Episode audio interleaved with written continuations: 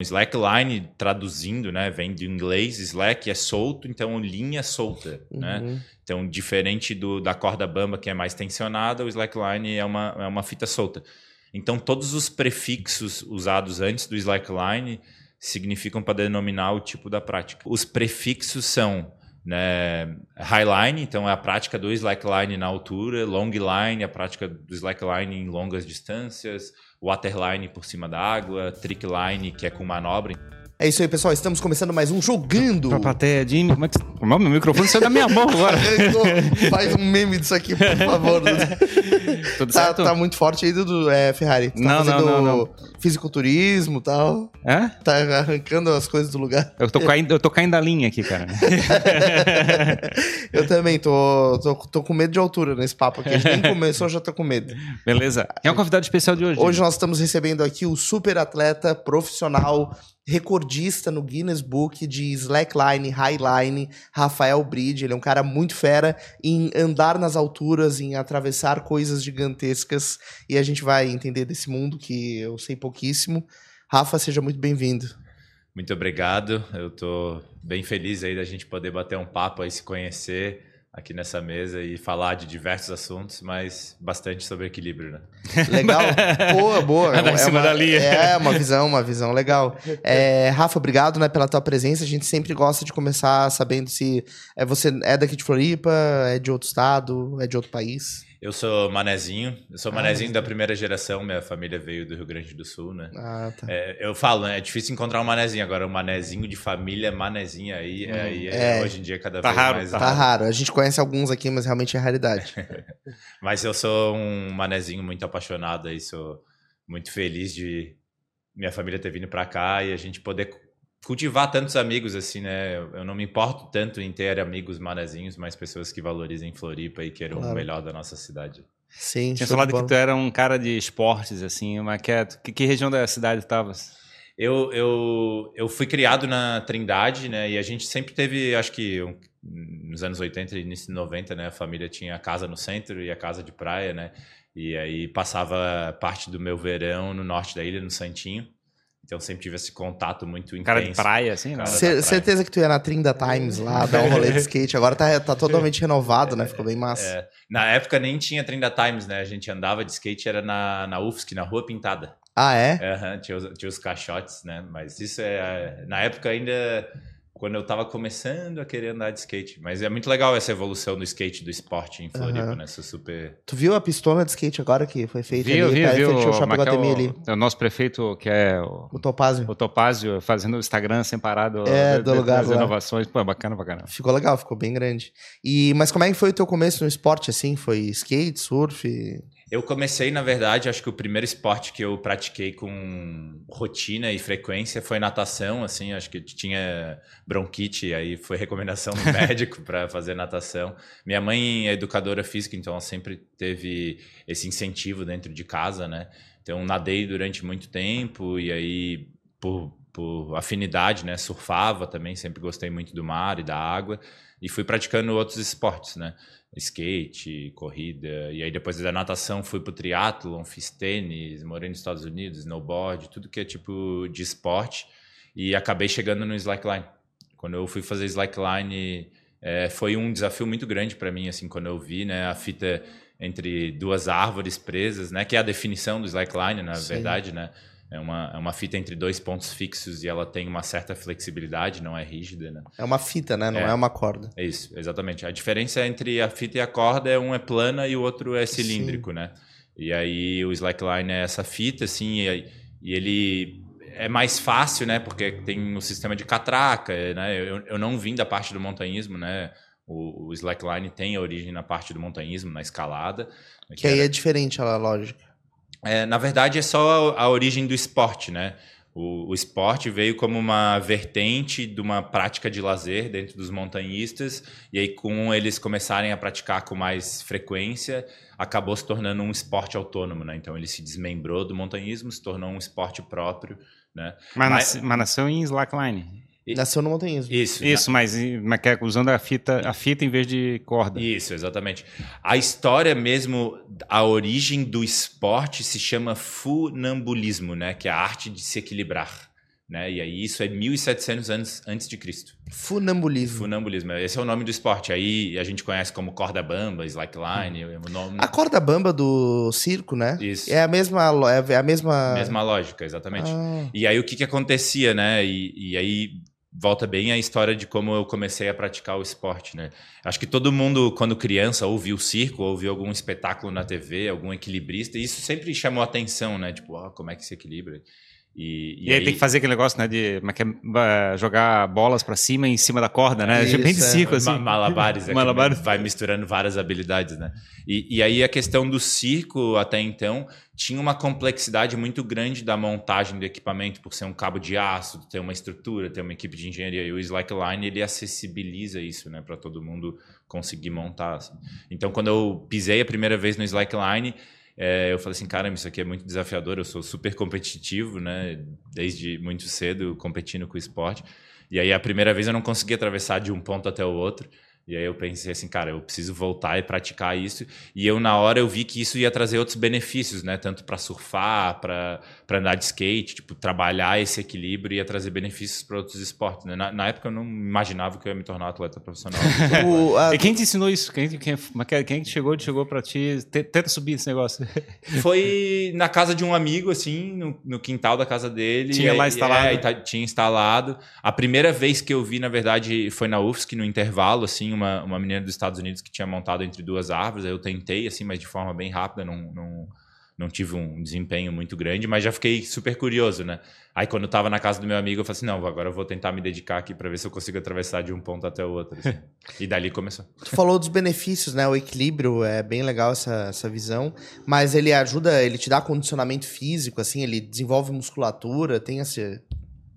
Inicialmente foi bem é bem legal isso assim, né? Porque eu pensei, cara, eu faço esporte, já tenho né, um tônus muscular, já tô é, muito acostumado a praticar esporte por muito tempo. E aí eu fui fazendo Slack, fui vendo que trazia muito benefício, principalmente por, por se tratar é, de uma fita que está toda hora movi em movimento, né? Diferente de caminhar no chão, que digamos o chão está ali rígido e a gente se equilibra nesse elemento rígido. O slackline é como que a gente aprende a se equilibrar em algo que está em movimento, né? Então, lembra, isso- lembra bicicleta, né? Exatamente, tem bem um fundamento da bicicleta e, e tem um fundamento da bicicleta ainda mais profundo que é é mais fácil a gente se equilibrar quando a gente está se movimentando do que quando a gente está parado, né? Tentar ficar na bicicleta em pé parado ali é muito difícil, né? Quanto, Agora, quanto gente- mais passivo, mais difícil é. Exatamente. Então, tem um benefício muito grande, né? Hoje em dia, com as travessias que eu faço, que são distâncias muito longas, demandam um físico muito grande. É, Por então, causa da, da tensão o tempo todo também, né? tu fica, acaba ficando muito tempo praticando, né? Tipo, tem travessias ali que são 20 minutos, 15 minutos. Mas eu fico imaginando que tem pouco, pouco repouso, né? Porque na realidade o, músculo fica tensionado. Bota- Acho, acho que enquanto tá na fita não tem repouso, né? É, tu consegue relaxar mais, né? Mas parar de, de, de, digamos, ter uma tensão corporal não consegue. Mas tem como né? no meio do caminho, ah, vou dar uma respirada aqui. Sim, a gente, a gente vai encontrando esses momentos de maior tranquilidade, maior conexão, assim, né? Acho que eu já vi, assim, desse negócio que o cara chega e fica apoiado com o só e coisa parecida. Larga o pé, uma perna, depois larga outra e depois vai, é isso? É, tem várias posições. Eu acho que cada, cada atleta tem as suas características, né? O, digamos, o seu estilo, né? Então, tu pode, às vezes, virar de lado e para alguns isso vai dar um, um pouco mais de conforto. Às vezes, tu pode abaixar o braço, né? E depende muito de cada travessia, né? Cada travessia se tem... Digamos, hoje de manhã eu estava treinando na minha casa. Eu tenho um Highline em casa, né? Então, é um lugar onde eu tô bem mais confortável. Ali eu consigo conversar com a minha companheira, trocar ideia Sim. com meus cachorros. Agora, se eu tô numa travessia para TV, algum recorde, alguma coisa, já tem uma outra Outro peso. tensão, outro peso, né? Então, tipo, são outras responsabilidades. Mas voltando à parte física, é um esporte que trabalha muito físico, assim. É um físico é, interessante porque ele é, é completo, assim, né? Ele é bem complementar, assim. Então, tipo, tu fica com aquilo... Hoje se fala muito, né? Sobre o core, né? A região central do corpo. E tem uma relação muito intensa e importante com a respiração, né? A respiração te dá muito esse estado de presença, né? Então, digamos, a gente aqui se comunicando, né? Se a gente estiver meio ansioso demais, a nossa respiração ficou ofegante. Normalmente as pessoas vão ter dificuldade de nos en- entender do outro lado da linha. E a gente estava falando antes de Sim. começar a entrevista sobre essas importâncias de saber se comunicar, né? Então, olha o benefício que indiretamente o Highline acaba trazendo, né? Então, só Claro. o fato da gente ter essa consciência sobre a respiração, sobre inspirar e expirar vai facilitar com que a gente faça uma entrevista mais fluida, que a gente consiga pontuar melhor e, e, e deixar clara a nossa intenção aqui. Né? Deixa eu entender aquilo ali. Então, tem os, o Slack e a fita. A fita tem dimensão específica? Ela varia a largura dela, né? A, a, a provavelmente aqui a grande maioria das pessoas conhece são duas polegadas, que é aproximadamente 5 centímetros, que é aquela que a gente monta com uma catraca. A fita que eu caminho as longas distâncias no Highline, que é na altura, ela tem uma polegada, dois mais centímetros estreita, e meio. então. Mais estreita. Principalmente porque os equipamentos são desenvolvidos para essa fita e por relação do, do atrito dela, não é atrito, na verdade, né? É a superfície em contato com o vento. Então, tipo, a fita mais larga, em longas distâncias, teria, digamos, uma vela com uma área de superfície muito maior. Ia né? ventar mais, ela É, ia balançar mais. E aí é bem mais difícil de andar.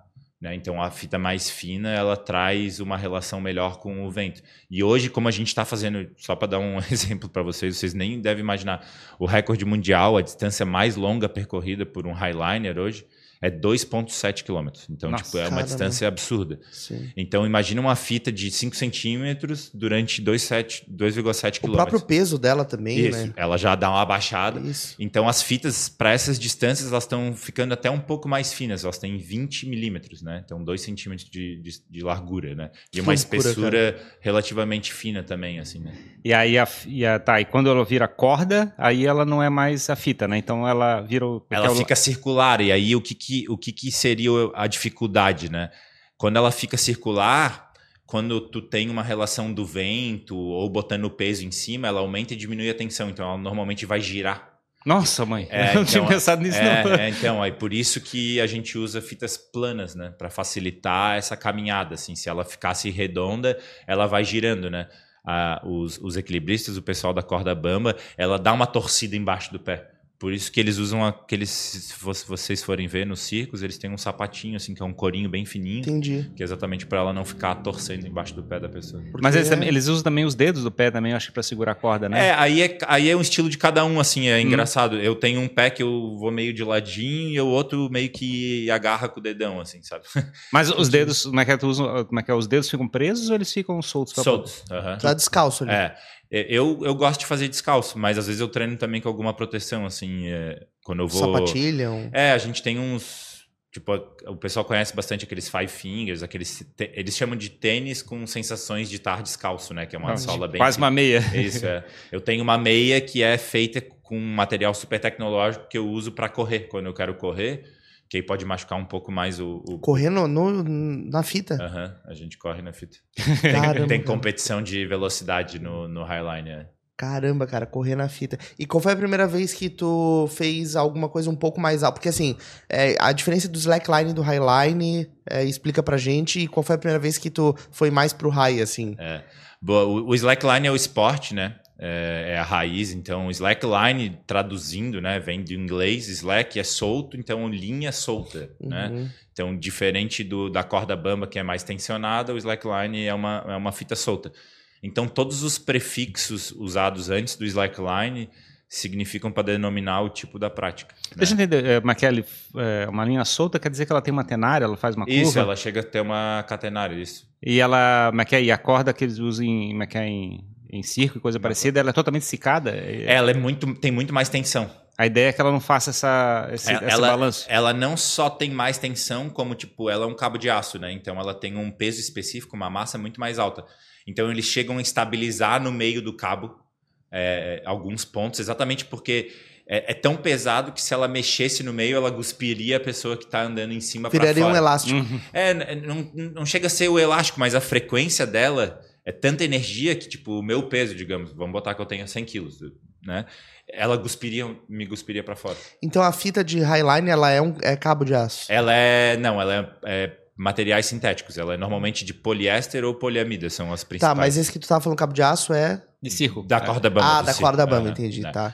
E, e aí o- os prefixos são né, highline, então é a prática do slackline na altura, longline, a prática do slackline em longas distâncias, waterline por cima da água, trickline, que é com manobra, então é uma coisa que a gente às vezes acaba também vendo. Qual, qual é o- qual é a graça de andar em cima da água? Eu não entendi. É outro desafio, assim, a água é um elemento bem difícil, assim, né?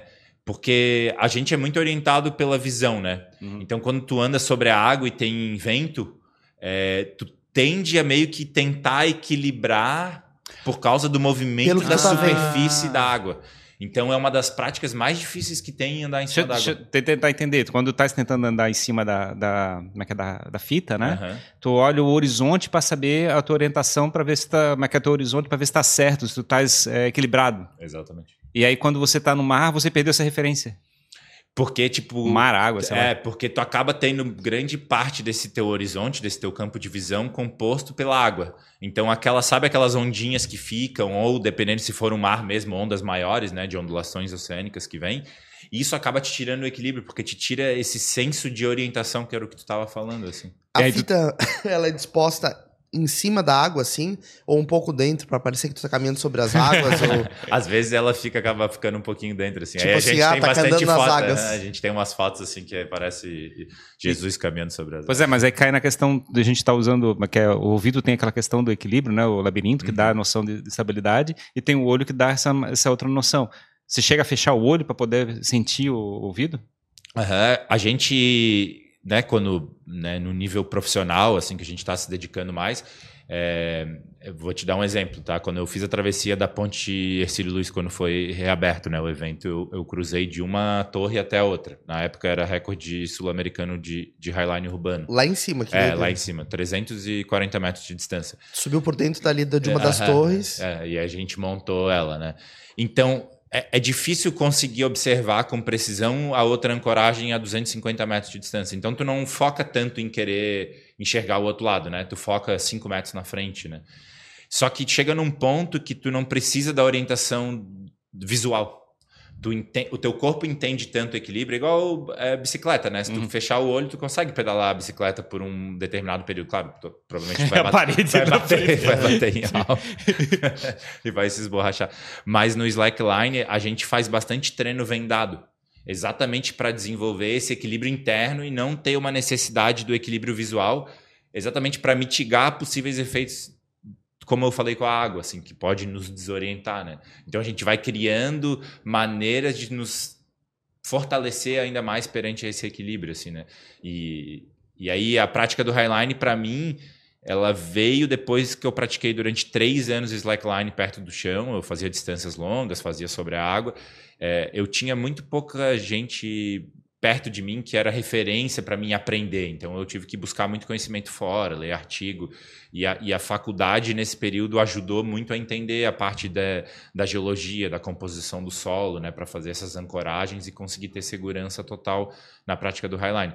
E aí, a partir do momento que eu comecei a fazer na altura, que na verdade o que, que eu fiz? Eu conheci a prática do Highline e eu falei assim, cara, eu quero ver o que, que o meu corpo vai sentir quando eu fizer na altura. Medo. E aí- Com certeza, não, não, não parou até hoje. sentir, Pois é, né? mas aí tem, tem um salto, né? Digamos, aproveitar a referência, mas, mas Aham. é, você andar, né, digamos, entre duas referências a meio metro do chão é uma coisa. Aí você chega e tem que fazer em alturas, em coisa parecida, você tem que passar a ter a, a engenharia, né? Tem que chegar e fazer toda a estrutura de segurança, Exatamente. é, ter a equipe de suporte, é, equipamentos é, profissionais para poder chegar e aguentar algum desastre, alguma coisa assim. É, como é que foi esse processo?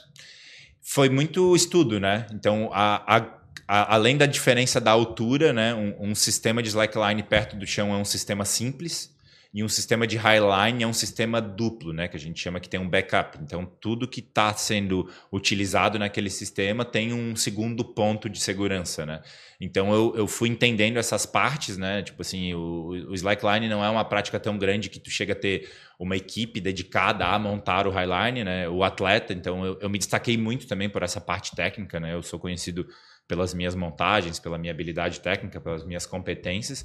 E, e, e eu acho que o difícil é tu educar o teu corpo para falar que tá tudo seguro, né? Que tá bem, que tu vai enfrentar essa situação nova e tu vai ter que colocar em prática aquela habilidade que tu tem de caminhar perto do chão, só que na altura, com esse elemento do medo, da, do ineditismo, né? Então essa, esse é o meu tesão, na verdade, praticar highline, né? Chegar num local novo, é, entender que eu consigo montar com total segurança a linha de slackline, mas eu quero saber o que, que o meu corpo vai falar lá em cima. A hora que eu sentar num slackline e tiver centenas de metros de altura, o que, que o meu corpo vai responder. É isso que eu busco, sabe, quando eu faço highlight. E, e não tem ninguém chegando, digamos, eu fico imaginando se, se bombeiro, coisa parecida, vai querer saber o que, que foi feito para chegar e dar segurança.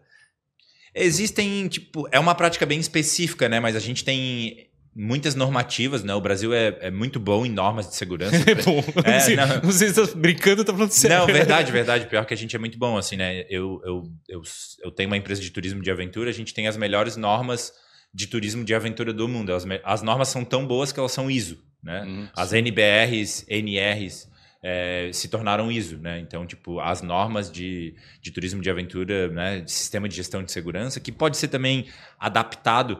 O, o que vale entender é que existem diferenças, né? Uma coisa é quando a gente faz comercialmente, outra coisa é quando a gente faz por lazer e outra coisa é quando a gente faz por esporte. Então, são critérios de segurança distintos, né? Eu, Rafael, fazendo uma performance de highline em um determinado elemento, como fazer uma travessia da Ponte Acílio Luiz, tem certos fatores de segurança, né? principalmente que eu estou lidando com órgãos governamentais, estou lidando com a cidade, com o governo do estado. Então tem uma certa seriedade né? de ART, análise de responsabilidade técnica, tem um engenheiro que vai assinar a ancoragem. Então tem tudo isso. Se tu morrer, a culpa é tua. é, exatamente. né? Então a gente né, cria sistemas tão seguros que, tipo, a, a né, eu não vou ser hipócrita de falar que risco zero não existe, né? Tudo tem risco na vida mas a gente consegue mitigar esse risco até chegar a 99,99%. O, assim, tu, é, eu queria saber qual foi a maior distância. Tu, tu falou que o recordista mundial é 2,8 km. 2,7 é. 2,7 km. Não sei se foi tu que fez essa marca. Não, eu não tava nesse recorde. Tá, mas eu, eu, queria, eu queria saber qual que é a maior distância que tu já fez.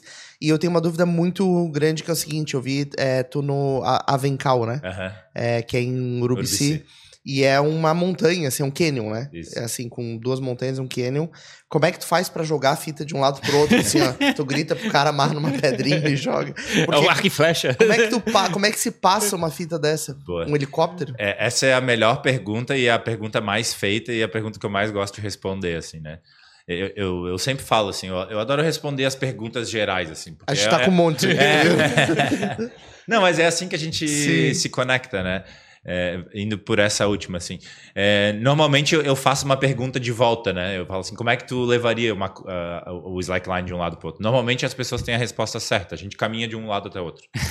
Mas lógico. É, é, Mas aí tu é. caminha levando a, levando a fita? Né? A gente leva uma, uma corda fina. Uma guia, né? Que é, chama, exato, né? uma corda guia. Né? A gente chama de tagline. A gente usa muitos termos em inglês porque o esporte veio uhum. do, do, do, do, do origem inglesa, né? É, então a gente leva essa corda guia e a gente sempre precisa de uma equipe num ponto de ancoragem, no outro ponto de ancoragem. é, rádio, comunicação. Quando começa a ficar muito longo, é importante ter rádio para a gente ter comunicação clara. Mas, né? cara, eu fico imaginando, por exemplo, nesse caso aí da, dessa montanha, pô, Sim. tu tem que fazer uma trilha para levar a corda pro outro lado, é. assim. Então é, é, é um esporte dentro parte. do outro. faz parte. Porque é. não é tão fácil dar a volta num é. lugar e. A gente sempre tenta fazer é, optar por dar a volta e caminhar com uma corda guia, porque mesmo que tenha obstáculos, árvore, cachoeira, penhasco, alguma coisa, acaba sendo mais fácil e o mais, mais digamos, garantido, né? Porque se tu conseguir de fato caminhar de um ponto até outro, tu garante que tu vai chegar de um ponto até outro, né? Existem outras circunstâncias, né? Foi mencionado arco e flecha, já, já usei arco e flecha também. Ah, é que legal. É, eu fiz a gente vê em filme, né? É, eu, eu, o, o Felipe Petit, né, quando ele fez a travessia lá da Torre Gêmeas, ele usou o arco e flecha. Quando eu fiz uma travessia em 2014 lá em Balneário Camboriú, eu também usei arco e flecha. Mas foi você que fez o tiro, não? Não, eu chamei um profissional, um profissional. do arco e flecha. é porque não deve ser fácil, não, imagino. Não, muito difícil. E a flecha, ela vai... Que distância? Tem uma máxima, distância máxima, né, para fazer isso. Eu não sou especialista, mas na época eu acabei estudando bastante. Assim, o que dificulta a flecha e mais ou menos nesse caso é porque ela vai estar presa com um nylon, né? Então Sim. esse atrito desse nylon segura bastante essa capacidade da flecha ir longe, mas se eu não me engano, acho que eles conseguem jogar a flecha 150, 200 metros de distância, assim. Sim. Nessa vez que eu fiz era 85 metros e ele acertou dentro da janela que, que a gente queria. Caramba, o cara. No primeiro tiro? É, no primeiro tiro. o cara fechou as coisas, tá bom, pessoal, mas, vou embora. Mas ele era campeão brasileiro, né? a gente chamou já o cara. E aí tem. De zoeira, deixaram uma latinha ali, ele acertou. É, é que já fui evento só isso, né? Tipo. só isso já é uma ação. Né? É, mas aí existem outras, outras possibilidades, né? Quando a gente ah, não consegue dar volta, a gente pode jogar cordas de cima, conectar por baixo e puxar, né? Ou às vezes a gente Uma tem, rodando, sei é, lá. ou às vezes a gente tem que escalar as duas montanhas.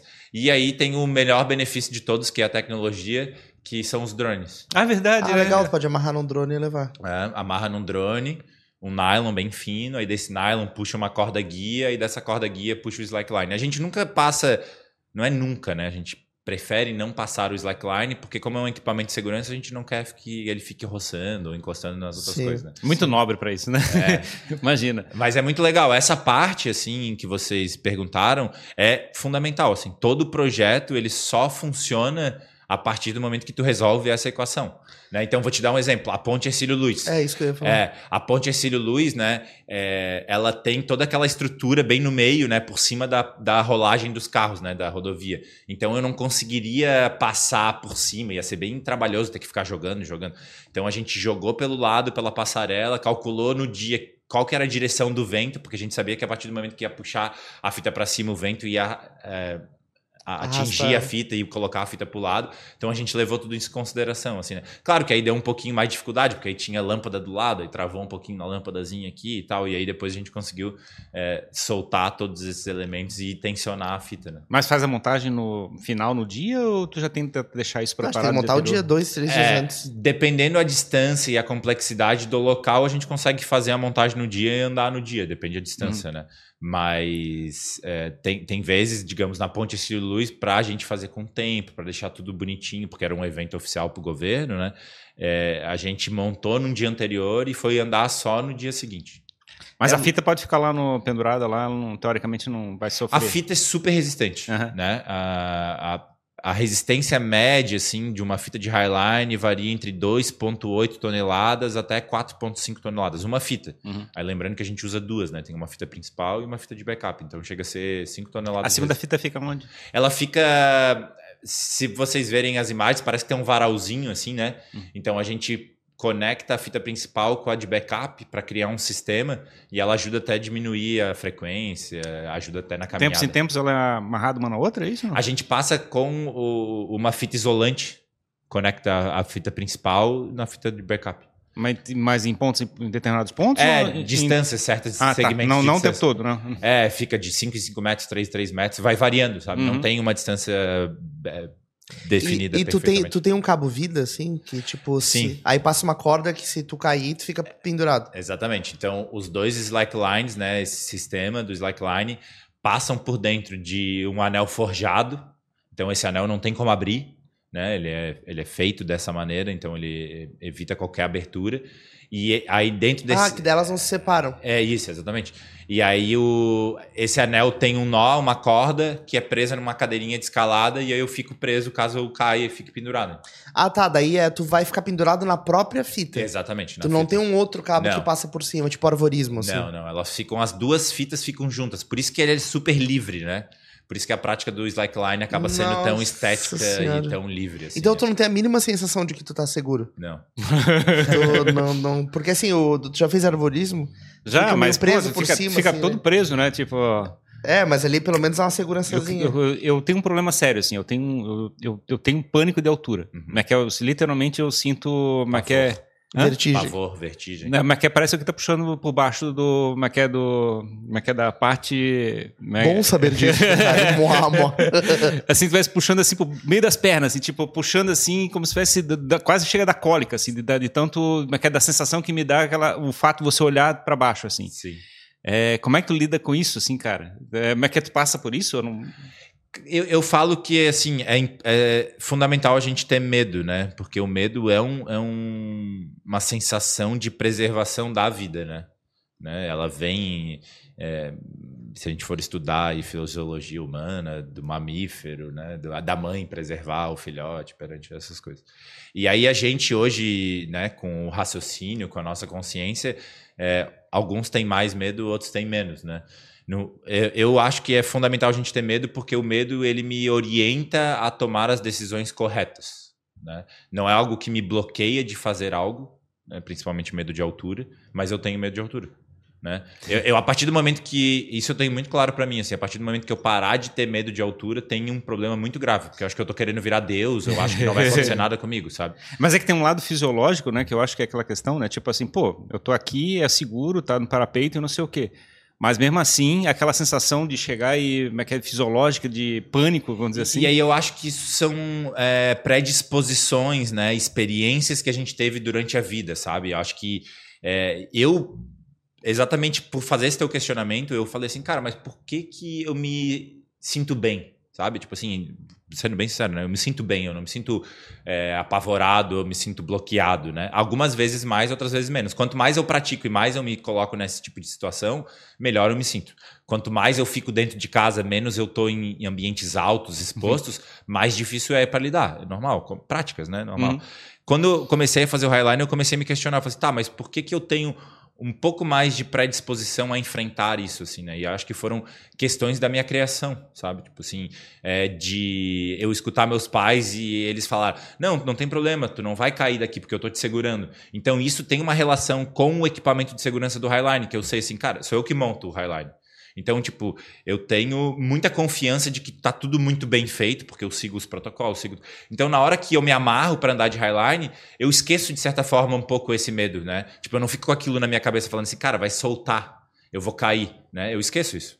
Então isso me proporciona a ter tu... uma experiência muito Mas é, prazerosa. É, eu geral, eu geral quando eu tô sentindo isso, eu literalmente olho para o horizonte. Tipo, o problema é mais sério para mim, no sentido de chegar e dar efeito é, fisiológico, é olhar para baixo. Assim, aquela sensação esquisita assim, porque o fato de você chegar e olhar para baixo, independente de estar tá preso com corda, coisa parecida, mas o fato de olhar para baixo dá um reflexo absurdo assim de, de pânico, né? Porque tu Tipo assim, e aí é uma certeza. E essa certeza eu tenho mesmo que tu. A gente sabe se cair já era. Só que aí vai, aí vai no lado que é tipo assim, eu vou te dar um exemplo do que eu faço isso com clientes, né? A gente, eu, te, eu sou um dos sócios proprietários da Natural Extremo e a gente tem um produto que chama salto de pêndulo, né? Que é exatamente lá no Avencal. A pessoa pula de 100 metros de altura, 3 segundos de queda livre. Vamos ser bem direto. Que parece uma eternidade. É, exatamente, parece uma eternidade racionalmente falando, não faz. É tipo, não, desculpa, emocionalmente falando, não faz sentido nenhum. Porque tu sabe que se tu pular num penhasco de 100 metros de altura, tu vai morrer. Não, não, não, não tem essa. Vai ter um bilionésimo de chance de tu sobreviver. Ninguém vai testar isso, né? Só pro, teu, pro teu corpo, tu tá se matando, né? Assim, é. Pra teu cérebro. Exatamente. Cara, tá, esse cara, esse cara tá se matando. Exatamente. Por isso que faz tão bem, porque na verdade o que que acontece? Isso foi ótimo, mãe. Dá um cortes assim. por isso que faz tão bem. Mas é por isso, porque tu, tu, tu chega no momento da tua vida que às vezes tu precisa ser racional. Né? Que se tu só for emocional, tu vai sempre travar e tu não vai conseguir além daquele objetivo, além daquele sonho, né? Então, quando tu chega na beira de um penhasco, que tem uma empresa muito séria, que segue todos os procedimentos de segurança, que está dentro de todas as normas, quando a gente fala para as pessoas, a gente fala assim, cara, tem muito medo. A gente não está querendo que tu tire o medo, não existe isso. Vai com medo. A gente está aqui para exatamente proporcionar que sensação que é depois do medo. Que sensação que a gente vai ter. Eu acho que mas nesse eu caso, infartaria, eu acho. É, mas nesse caso ele não tem nada para fazer, teoricamente, ele só tem que cair, certo? Exato, ele tem Esse que... é trivial. é trivial, se jogar de um penhasco é Mas eu fico imaginando é assim, por, porque na realidade quando é que dá um reflexo de, como é que é, de, de medo, de pânico e coisa parecida, tu perde toda a noção de equilíbrio, né? Uhum. Aí você não consegue mais, teoricamente, é, a fazer uma ação é, de, é de, de, andar em cima de um slackline, coisa parecida, porque na realidade o, o teu reflexo destrói a tua capacidade de é, segurar, vamos dizer assim. Tem, tem até um, tecnicamente, eu vou entrar agora numa parte bem técnica, que se chama síncope do vaso vagal, que é um, um pavor. Tem gente que tem isso com seringa, tem gente que tem isso com outras coisas, né, que apaga, desmaia, que tipo, tem uma contração desse vaso vagal que tu chega a ter né, falta de oxigenação, não? Desliga o cérebro. Apaga, apaga. né? Então, tipo, são questões que tu vai trabalhando, né? Tipo, muita gente, tipo, tenho amigos que tinham problema de labirintite. Começaram a fazer circo exatamente para começar a treinar o corpo o labirinto, para entender que não tem problema tu estar em situações de desequilíbrio. Então, tipo, no fim, a gente é uma máquina absurda, né? Uhum. O corpo humano. E se a gente treinar essa máquina, a gente vai ficando bom nessas coisas. A né? sensação que eu tenho dessa. Uma vez eu fui fazer uma. Tava tendo uma atividade de rapel na, na ponte, mas era na ponte. Anti, a ponte normal, não Ercei Luz, a Colombo Salles, o Campos, não lembro. Monte normal. É, a ponte convencional. É. E, e aí o rapel era bem naquela parte da grama ali, sabe? Uhum. Subia um pouquinho na passarela e descia na grama. Acho que era 14 metros. E eu não consegui descer. Não, não consegui. Não tivesse coragem? Não, não tive coragem. Tipo, lá em cima tu chegasse é, não, assim, não, não, botar o pé eu tava fora. até já na cadeirinha ali do Uhum. rapel e tal, e não tive coragem. Era muito seguro, tava era com bombeiro. Bombeiro tava fazendo atividade. E, e a sensação que eu tenho, assim, desse negócio de altura, ou quando eu tô em, tipo, montanha russa, é que eu vou morrer. Assim, a sensação que eu tenho é que eu vou morrer. E eu sinto que se eu não morrer na queda, eu vou morrer infartado. Isso pode acontecer assim, eu me jogar e eu ficar tão apavorado que eu infarto e morro, assim. Olha, eu não. Eu, eu Ou dizer- alguém já apagou, sei lá. Não, não apaga. Sabe por que, que não apaga? Porque, tipo, tu tem uma, uma descarga de adrenalina. A gente tem, né, na hora adrenalina dentro do Uhum. nosso corpo. E, na verdade, se tu for para um hospital depois de um desmaio, eles vão injetar exatamente na hora adrenalina, porque é um vasodilatador. Então, vai aumentar Uhum. a vascularização de sangue no teu corpo exatamente para tu acordar. E é o que acontece no salto. Né? Tu acabou de saltar, tu, tu toma uma bomba de adrenalina no corpo. Sei. Então, tipo assim, por mais que tu force muito teu corpo pra apagar, tu não vai tu não apaga, né? tu não consegue apagar. Não consegue, né? Na, na verdade, o que tu vê é exatamente isso, assim, né? E, e- e- e é o que a gente faz muito, assim. no- a gente brinca que a gente é o coach do penhasco, né? Porque chegar lá na hora, todo mundo com coragem, qu- quanto mais perto tu vai chegando do penhasco, Menos coragem é, tu vai menos coragem as ficar. assim. E a gente... daí eu vou dizer assim, miau, miau. o, o rabinho vai ficar nele. e, e- e- e, na verdade a gente tenta exatamente o que fazer. Assim, a gente não tenta criar é, ou criar um folclore, gerar um monte de coisa. Não, a gente tenta ser bem pé no chão. Falar assim, cara, é difícil.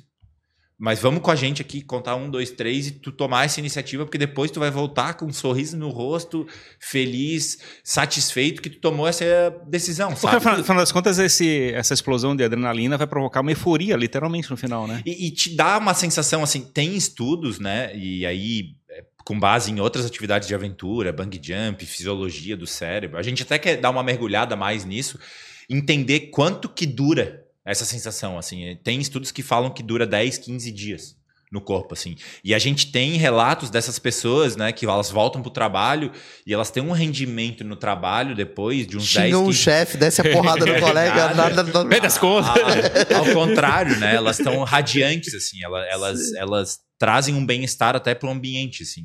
Então são. Hoje, na verdade, a gente estava falando né, de certa forma sobre isso. Assim, a gente é muito tolhido dos nossos sonhos, é muito tolhido de várias coisas que a gente gostaria de fazer, né? Por complexidades do dia a dia, por questões Ah, que é a gente não. perigoso, É, é, não, melhor não não vale arriscar. E aí, cara. quando a gente começa a tomar esses papéis de protagonismo, porque eh, no fim a beleza dessa atividade de pular de um penhasco é que tu é o protagonista. Não tem ninguém te empurrando, não tem alguém te empurrando para fora do avião. É tu que toma o passo. Então, essa sensação de tu ser o protagonista da tua história, eu acho que é o que muda a humanidade, é o que muda a gente acordar mais motivado, assim, né? E eu sou zero cara do romântico, sabe? Eu, eu, eu não sou o cara que, ai, todo dia é lindo, todo dia é fácil. Não, cara, é difícil pra caramba, sabe? Tipo, as coisas são difíceis por natureza. Sim. E a gente, como ser humano adulto, a gente gosta de complicar um pouquinho mais, né? Claro, Então, claro. a gente vai tentando complicar mais porque a gente acha que isso vai solucionar, né? Então tem certos momentos da vida que a gente fala assim, cara, vamos dar uma descomplicada, vamos dar esse pulo aqui pra ver o que, que acontece no outro lado. né? O, ali só sobre esse pulo, é, tu fica amarrado pelo pé. Pela cintura. Ah, pela cintura. E daí, quando tu, ah, tu fica três segundos em cada livre, Isso. aí tu sente o elástico te puxar. É um elástico? É uma corda. Corda dinâmica. É uma corda, mas ela não dá um sacão no cara assim? Não, ela, por ela ser super dinâmica, ela é um sistema adaptado do Highline. A gente é o- a única empresa que usa esse sistema. Ela é super confortável, assim, tem muito pouca Impacto. tensão e pouco impacto. Assim. Tem impacto, óbvio, né? Porque tu tá desacelerando de 100 km Sim. por hora para zero, né? Então, só que ao mesmo tempo que tu desacelera, tu faz um pêndulo, né? Tu faz igual um balanço. É, é esse- tu passa muito perto do chão, assim? Ou... Não, tem uma margem de segurança bem grande, 25 metros de altura. Ah, então tu passa 25 metros. Mas deve ser muito louco tu ver o chão chegando, né? É, essa é a sensação. Pra, tipo assim, eu já saltei 85 vezes, né? É, mesmo a- a- hoje à noite eu tô indo para lá, amanhã provavelmente eu devo fazer um salto porque eu, eu tô afim de, de saltar e sentir essa sensação.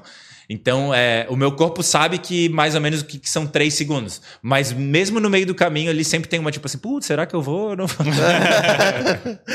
É agora, é agora. que Qual, qual é a sensação no meio do caminho? Cara, é, é- a Por que, que sensação eu saltei?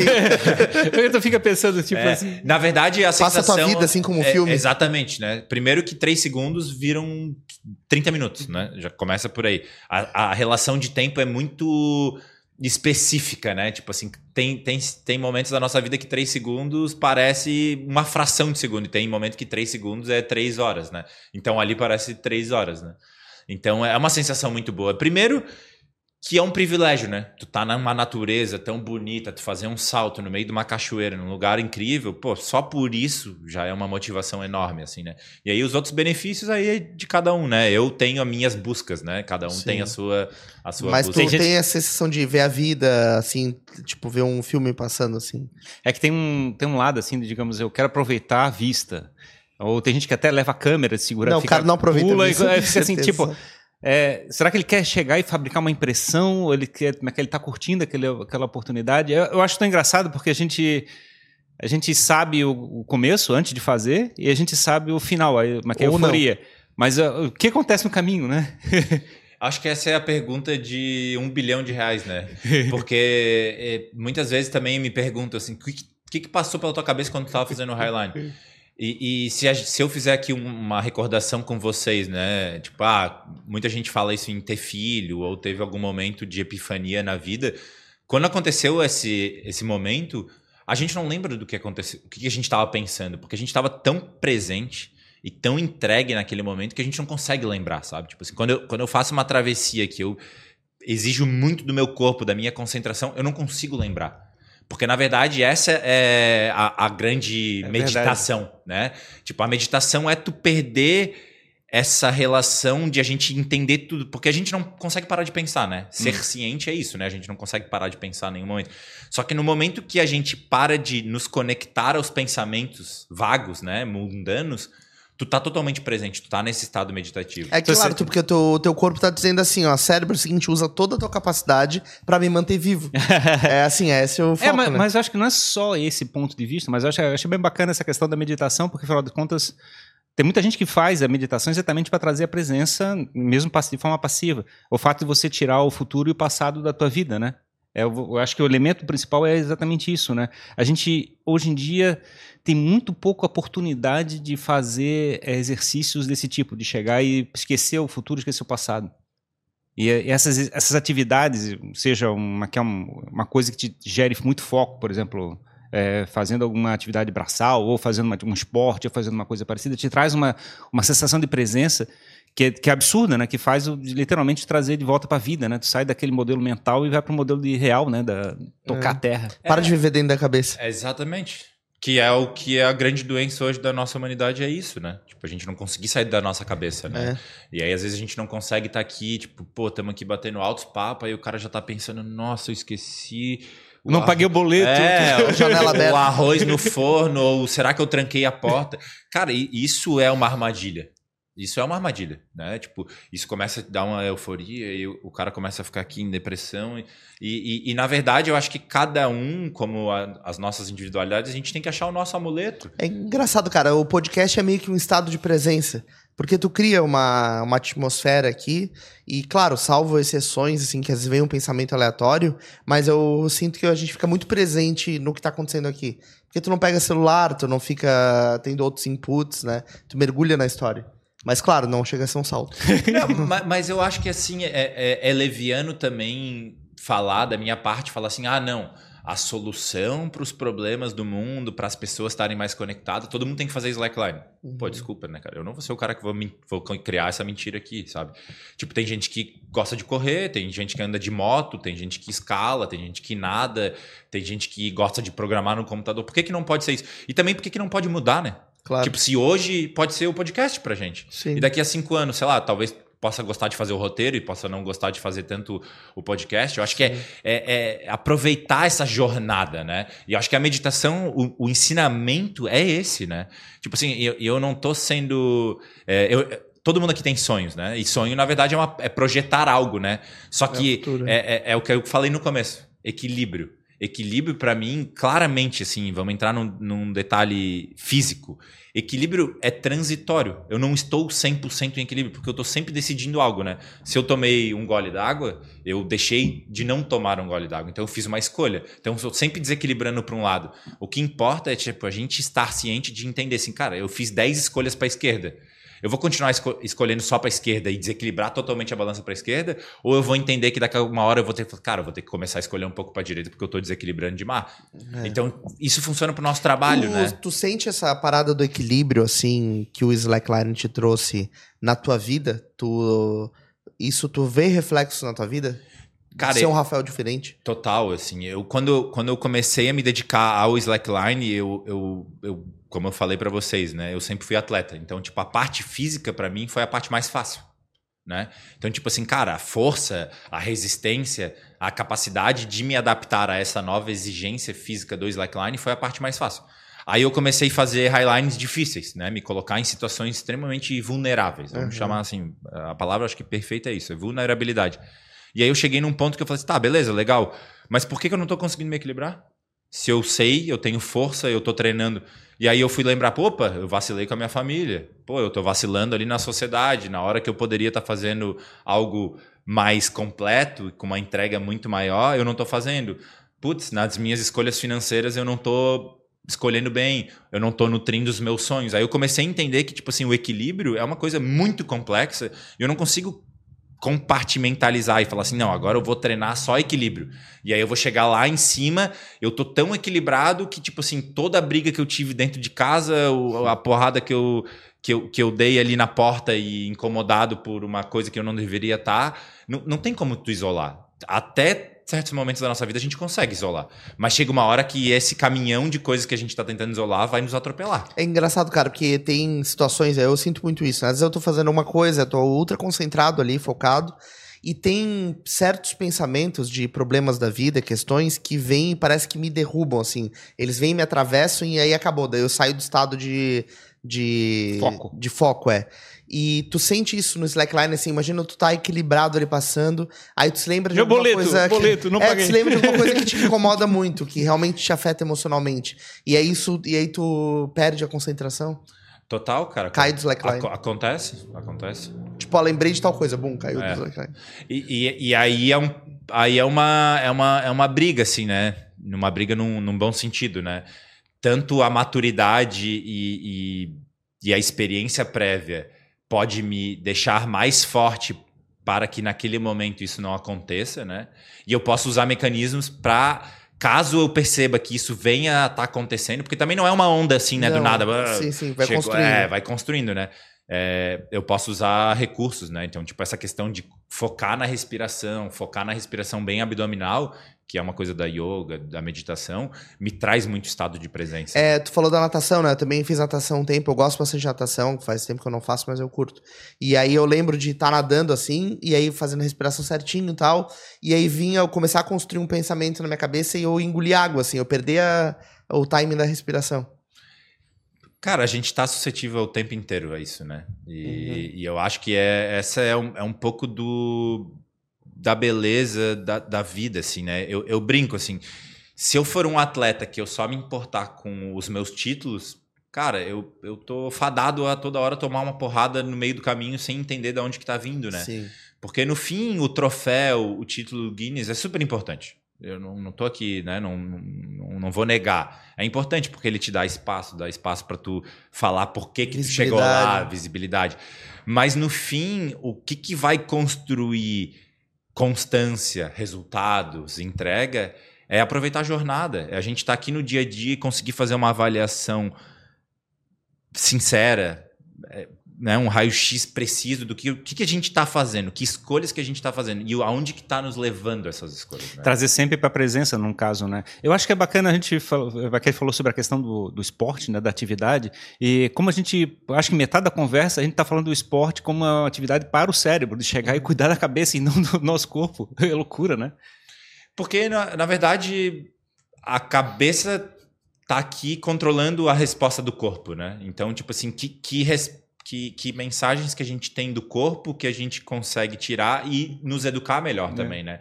Porque no, no, fim é isso, a gente às vezes tem um reflexo do corpo, assim, ah, alguma doença, alguma dificuldade que a gente acaba descobrindo, né, principalmente com a vida adulta, ah, uma dor nas costas. Aí no fim tu vai, né, num médico que te trata mesmo de forma completa, ele vai falar assim, tá, mas isso vem da onde? Aí tu vai descobrindo, pá, mas veio de qual momento? Pô, três anos atrás eu tive um período de muito estresse, que não sei o quê, que aí tu abdicou de dormir, tu tava se alimentando mal, tava dormindo mal, e aquilo gerou um reflexo que lá na frente, né? Então, é, é uma metáfora do slackline, né? Tipo assim, pô, meus projetos hoje são super audaciosos. Às vezes demoram um ano e meio, tem projeto que eu tô há sete anos tentando fazer. Então, tipo, se eu pensar no final do projeto, cara, eu nem saio de casa. Sim. Porque é muito complexo. Tá, e aí tu tens a, digamos, a, o teu lado do esportista, que é o, digamos, aquilo que estás fazendo de chegar e fazer promoção, como é que é os eventos.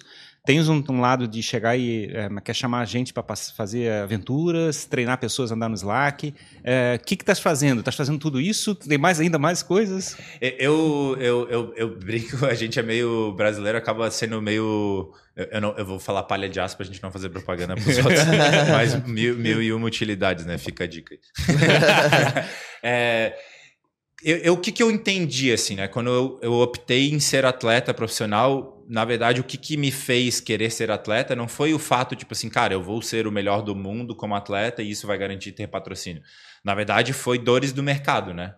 Tipo, o que, que eu entendi? Eu trabalhava com consultoria de gestão para empresas, né? No, no, fim, o que, que a gente quer? A gente quer melhorar o nosso desempenho, a gente quer melhorar a nossa eficiência para ter mais lucro, para ter mais rendimento, para poder reinvestir, né? Estavas na parte de mais administração? Assim? eu, eu, fazia engenharia de produção civil, né? Uhum. Então a gente tinha um, um, viés de economia, de pesquisa operacional, de melhoria de sistema, de matriz, né? Uma visão muito matemática é, dos negócios, né? Uhum. E isso é uma necessidade cada vez maior do mundo, né? Da complexidade das relações do mundo, seja humanas, seja de sistemas, né? E aí eu, por vir desse modelo no qual a gente fazia planejamento estratégico para ajudar as empresas a desenvolver emissão, visão, valores, propósitos, eu trouxe isso para o meu indivíduo. Né? Quando eu comecei a entender que dentro do meu equilíbrio eu precisava lidar com questões pessoais, com questões financeiras, com sonhos, eu fui tentando desenvolver competências, né? Aí volta volta para o momento presente, né? Tipo, eu não me imaginaria lá 13 anos atrás, quando eu comecei a praticar slackline, ter tanta desenvoltura ou também tanta capacidade de melhoria na parte de comunicação, porque na época eu não conseguia. E aí o que, que eu fiz? Eu fiz aula de teatro. Né? Eu fui me colocando na frente da câmera, eu fui aprendendo a lidar com as minhas sensações nesse ambiente, né? Aí eu fui aprendendo a tirar fotos, eu fui aprendendo a construir vídeos, fazer roteiro, me envolver com essas pessoas e fui desenvolvendo essas habilidades. Então, hoje em dia, eu acho que os grandes profissionais, né, vamos usar palavras que se usa muito no mercado, né, são skills, né, habilidades, né? Quanto, quanto habilidades de maior valor agregado a gente tiver, mais a gente consegue entregar, né? Então, tipo, dentro da minha carreira, eu fui você é atleta profissional. Aí comecei a viajar o mundo, viajei, fiz eventos ao redor do mundo inteiro. E aí aproveitava para tirar foto, para fazer. É, como vídeo. é que foi essa decisão de virar um, uma, que é um esportista profissional? Eu fui fazendo por etapas, né? Na verdade, eu nunca, tipo assim, ah, amanhã eu vou fazer isso, né? Porque eu fiz um planejamento estratégico e fui entendendo. E aí eu fui vendo que eu fui sendo chamado para fazer eventos, né? Eu fui tendo desempenhos, né? Fui quebrando recordes, né? Então isso também foi fundamental. Tinha contado que Maquet tem muito da, da estética do esporte, né? Que ele chama muita atenção, né? Isso, exatamente. Aí eu fui entendendo que, tipo assim, pô, o slackline dentro do chão é legal, chama atenção e tal. Mas, pô, o slackline na altura no meio de um canyon, entre as pontes, cara, isso gera muita comoção. As pessoas querem entender como é que tu chegou lá, né? Elas querem fazer a pergunta para ti, pô, como é que tu conecta? Sim. Então tem muita história para contar. Então eu fui entendendo, cara, no fim, o meu esporte ele é super incrível pelas histórias que eu tenho para contar. Tipo assim, o tempo que eu passo dentro de casa organizando os equipamentos, fazendo reunião, que ao mesmo tempo que a gente precisa passar para organizar as pautas para gente, quem que vai, a gente vai chamar para vir para o podcast. Então, tem uma interrelação muito próxima. E isso tem valores. Então, tipo, a empresa que talvez invista no podcast, ela fala assim: caramba, aquele cara tem uma história que tá conectada, por que eu também não posso investir naquele cara? Claro. Né? Então eu fui começando a tomar essas in iniciativas, né? Fui entendendo esses valores e principalmente por ter trabalhado com consultoria para a empresa, que é tipo assim, cara, tu tá me dando 10 mil, eu tenho que te dar um retorno. Né? Ninguém dá, ah, não, pega aqui, pô, tu é tão legal, eu vou te dar gente boa, 10 gente mil boa. aqui porque eu gosto pra caramba de ti. Talvez depois de 20 anos mostrando que tu é um cara muito coerente, que tu traz muito resultado, as pessoas começam a querer estar perto de ti por isso. Uhum. Mas demora, né? Sim. Então, no meio desse caminho surgiu a Natural Extremo que foi que é a empresa de turismo de aventura que eu ajudei a fundar, que é conhecida pelo salto de pêndulo. Hoje a gente tem a, a tirolesa de bike. Onde é que é, onde, é, qual é a sede dela? Onde é que fica? A gente, o nosso escritório está aqui em Floripa, mas a aventura, né, a parte da aventura acontece em Urubici, na Serra Catarinense. Então a gente descobriu que a gente tem uma empresa de turismo de aventura que vai muito além, né? A gente vem de mídia, a gente vem de comunicação, a gente vem de desejo das pessoas sentirem a sensação que é de pular de um penhasco, porque eu tinha muito essa pergunta que as pessoas faziam nas minhas mídias sociais, é tipo assim, como é que eu faço para ir nesse local que tu frequenta? Né? E como é que saiu do Maquia é do slackline para o Maquia é o salto de salto de pêndulo? De pêndulo? É, eu, eu diria que foi um spin-off, assim, não foi uma coisa super planejada, Alguém não. teve uma ideia assim, tipo eu já fazia isso, né? Eu, já fazia eu, sozinho? É, eu já fazia por lazer, né? Então, tipo, eu trabalhei com turismo, tipo assim, pô, eu, eu, cresci junto com a, a, família Marcondes que fundou o Costão do Santinho. Então, tipo assim, eu respirei turismo desde que eu nasci num dos maiores indutores de turismo do estado. Então, tipo, eu entendi o que é prestar um serviço de qualidade, né? Eu trabalhei nos Estados Unidos em estação de esqui. Então, tipo assim, eu, eu tive do outro lado né? Tipo assim, por que que tu paga tão bem por certos serviços? Porque tu se sente acolhido, tu sente que, tipo, o, valor do serviço é, ele é infinito. Se tu entregar valor, a pessoa ninguém vai reclamar de ter pago 10 mil, 20 mil, 30 mil reais, né? Então, quando a gente fundou a Natural Extremo, a gente pensou assim: a gente não vai fazer só uma aventura. A gente vai fazer com que todo o processo das pessoas virem aqui é, experimentarem esse ambiente único, é, incrível, né? A Serra Catarinense é muito linda, dentre outros ambientes naturais do nosso estado. E a gente vai além, a gente vai entregar um produto de mídia para essa pessoa que ela vai poder comunicar essa experiência dela. Então a gente fechou o looping, né, dentro dessa realidade atual que as pessoas querem foto, as pessoas querem vídeo, elas querem algo para poder contar a história delas, né? E aí eu trouxe essas minhas competências, esses meus relacionamentos que eu fui desenvolvendo como atleta profissional para dentro da empresa, para a gente começar a conversar com marcas, para conversar com governos, para participar dessas construções governamentais e entender que a gente é um elemento de turismo muito forte. Né? Só para dar um exemplo, a gente tem 55 países do mundo que já vieram fazer a nossa atividade de turismo. Porque eles consumiram o desejo através da mídia social de falar assim, cara, eu preciso vir para Urubici. Viver aquilo. Viver aquilo. Como é que a experiência lá é uma que é, tem só tem um salto, tem tem uma, o que que falasse que tem uma tem toda uma história. A gente está dentro de um parque, né? Que o parque é o Parque Mundo Novo, que ele contempla a Cascata do Avencal, que é um dos destinos já muito conhecidos da Serra Catarinense, né? Os dois maiores destinos conhecidos da Serra Catarinense, isso de muito tempo, né? Foram sempre a Pedra Furada, isso, a Pedra Furada. E, e, a Cascata do Avencal, né? A Pedra Furada está dentro do Parque Nacional de São Joaquim, então, tipo, chega a ter 140 mil visitantes ano que vão entram dentro do parque, né? Tu já fez alguma coisa lá também? Eu já, já passou por dentro da Pedra Furada. Não, mas meus amigos passaram de, de, de wingsuit lá por dentro da Pedra Furada, né? Nossa, e, e, a, e, a, cascata do Avencal, né? Quando, quando, a gente começou a fazer o salto de pêndulo em Urubici, a gente não fazia na cascata do Avencal, a gente fazia no Canyon Que é relativamente perto da Pedra Furada, que é um canyon extremamente bonito, é uma propriedade privada, né? E a gente começou a ofertar esse turismo de aventura, né? Com base no quê? Com essa competência técnica que a gente tinha, foi muito legal porque eu pude trazer os meus amigos que praticavam Highline, então, tipo, profissionalizar essa nossa relação com o Highline, pagar bem, remunerar bem as pessoas. E a gente começou a trazer muitas pessoas, né? Recentemente, início do ano, a gente teve o número de 10 mil clientes que fizeram o salto de pêndulo com a gente. Então a gente está numa crescente, a gente está com projeto. É que eu, eu, fico pensando como é que é, digamos, a experiência. Eu não fiz esse, esse essa experiência, mas uhum. eu fico imaginando, tu, tu vai ter que chegar e tem que dar uma instrução, ele Isso. tem tem todo um, um, um, um, aparato, né, digamos. Então a gente desconstrói o medo, né? Vamos entrar bem na tua situação específica. Tu é um cara que tem muito medo é, de altura. De altura, né? E aí, sei lá, tu tava um dia lá tomando um vinho ou cerveja, dependendo qual for o, a preferência, o, a preferência da noite, com teus amigos, e aí vocês falaram assim, cara, vamos fazer isso aqui porque a gente quer sentir. Aí tu foi lá, comprou Impulso. No, no, Impulso comprou. E aí a gente faz todo, né? Primeiro, um site super bem explicativo, né? Um, um projeto, uma, um processo da jornada, da experiência do usuário, né? Com um software de compra muito bom, que vai estar todas as explicações, vai estar dentro de toda lei geral de proteção de dados, a gente vai te dar todos os termos de, de, de aceite que tu precisa fazer. E aí a gente vai te passar todas as instruções, como é que tu chega no local. Quando tu chegar no local, tu tem que chegar 30 minutos antes, tu vai passar de uma instrução, tu vai ser vestido, vai ter uma equipe que vai te dar toda a condução, aí tu vai ser, é, quando tu fez a compra, tu poderia optar por um pacote com foto e vídeo ou por um pacote só da aventura.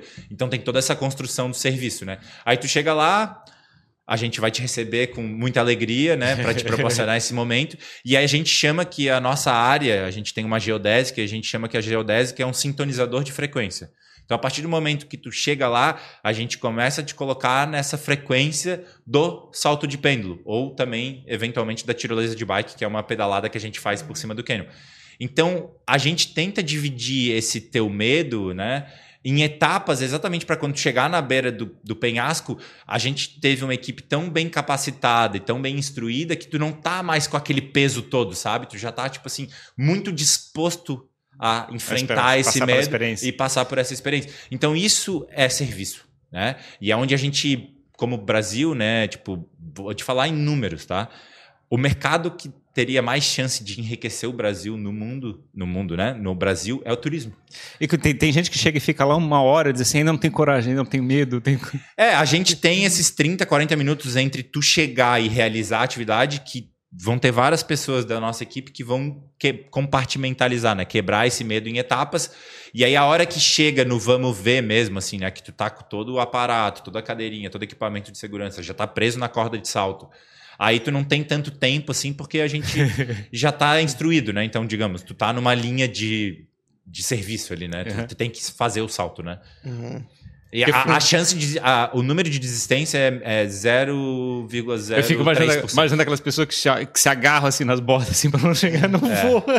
Eu já vi vídeo do cara voltando assim. É, a gente, a gente fala e, e, e isso é uma realidade, sabe? Eu, eu não sou. Não é minha área de formação, mas eu gosto muito de estudar psicanálise, entender a psique humana.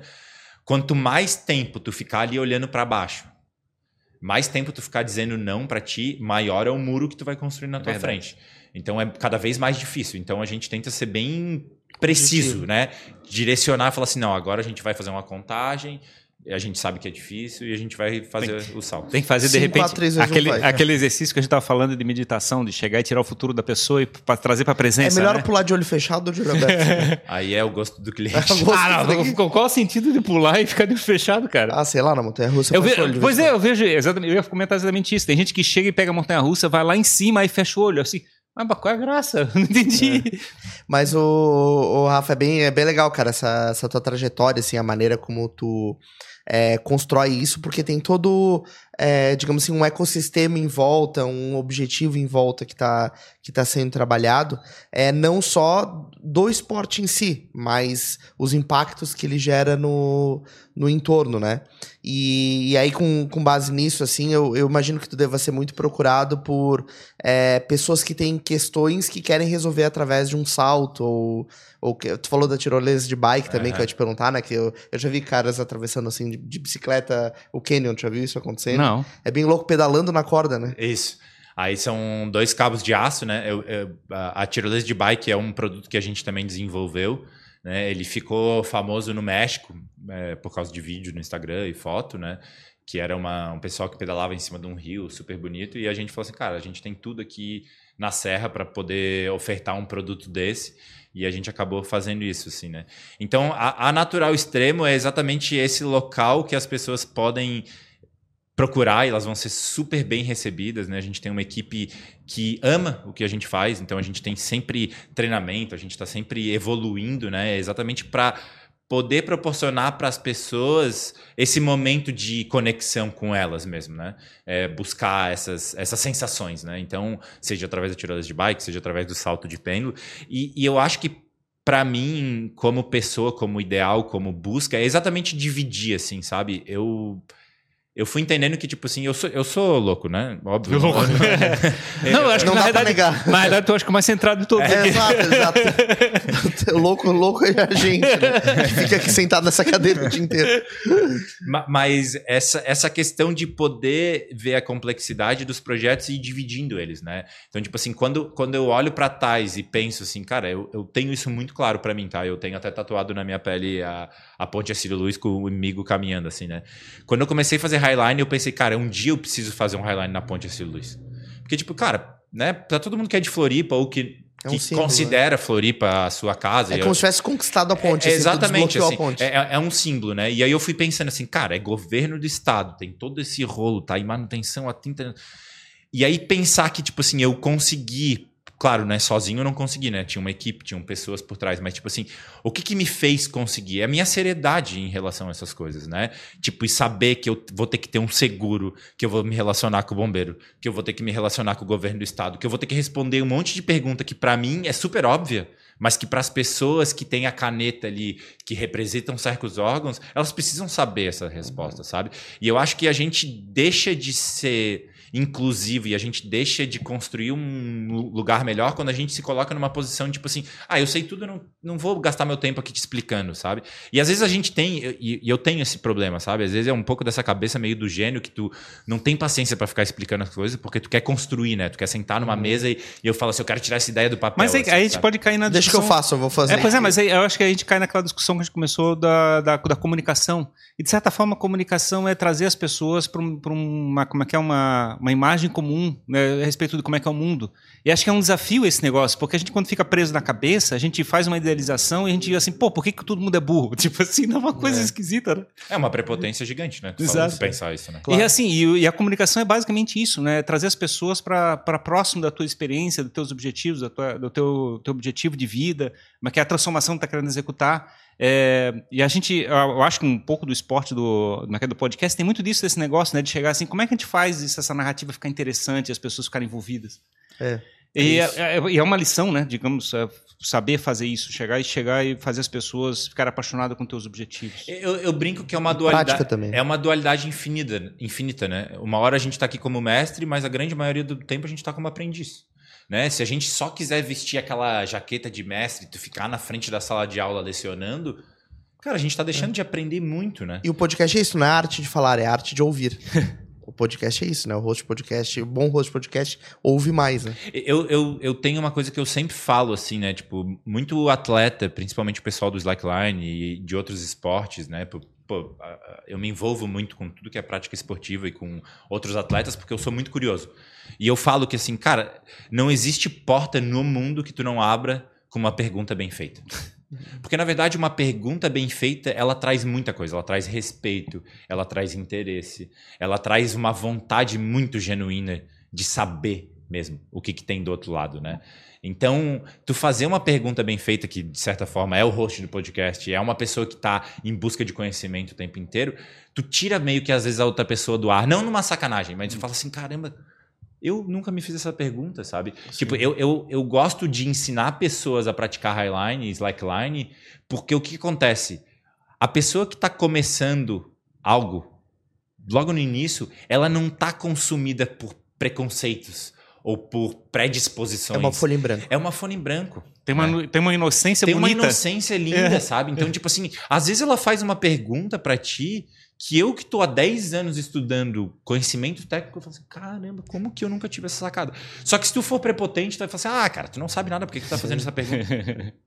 É. Então, tipo, olha como é uma sutileza muito pequena pra tu sair de um lugar onde tu pode gerar um elemento de conexão genuína e verdadeira e tu fala assim, cara, senta mais, vamos trocar uma ideia. Sim. E tu ir pra um lado e a pessoa fala assim, cara, tu é um bundão. Porque, Sim. tipo, se tu nem pra escutar minha pergunta, tu escutou, sabe? É, é isso aí. E, Rafa, aproveitando, eu queria. é, Eu vi que tu é, é patrocinado, apoiado pela Colômbia, né? E eu sou muito fã dessa, desse tipo de jaqueta, assim. Acho muito louco. Já viu, assim, tem uns gomos, assim, que fazem o equilíbrio térmico, né? Mantém a tua temperatura do corpo.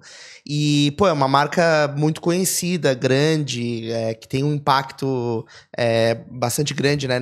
Não só nesse universo de aventura, eu acho. Porque a gente vê muita gente, é, digamos assim, usando no cotidiano Claro. roupa nesse estilo, né?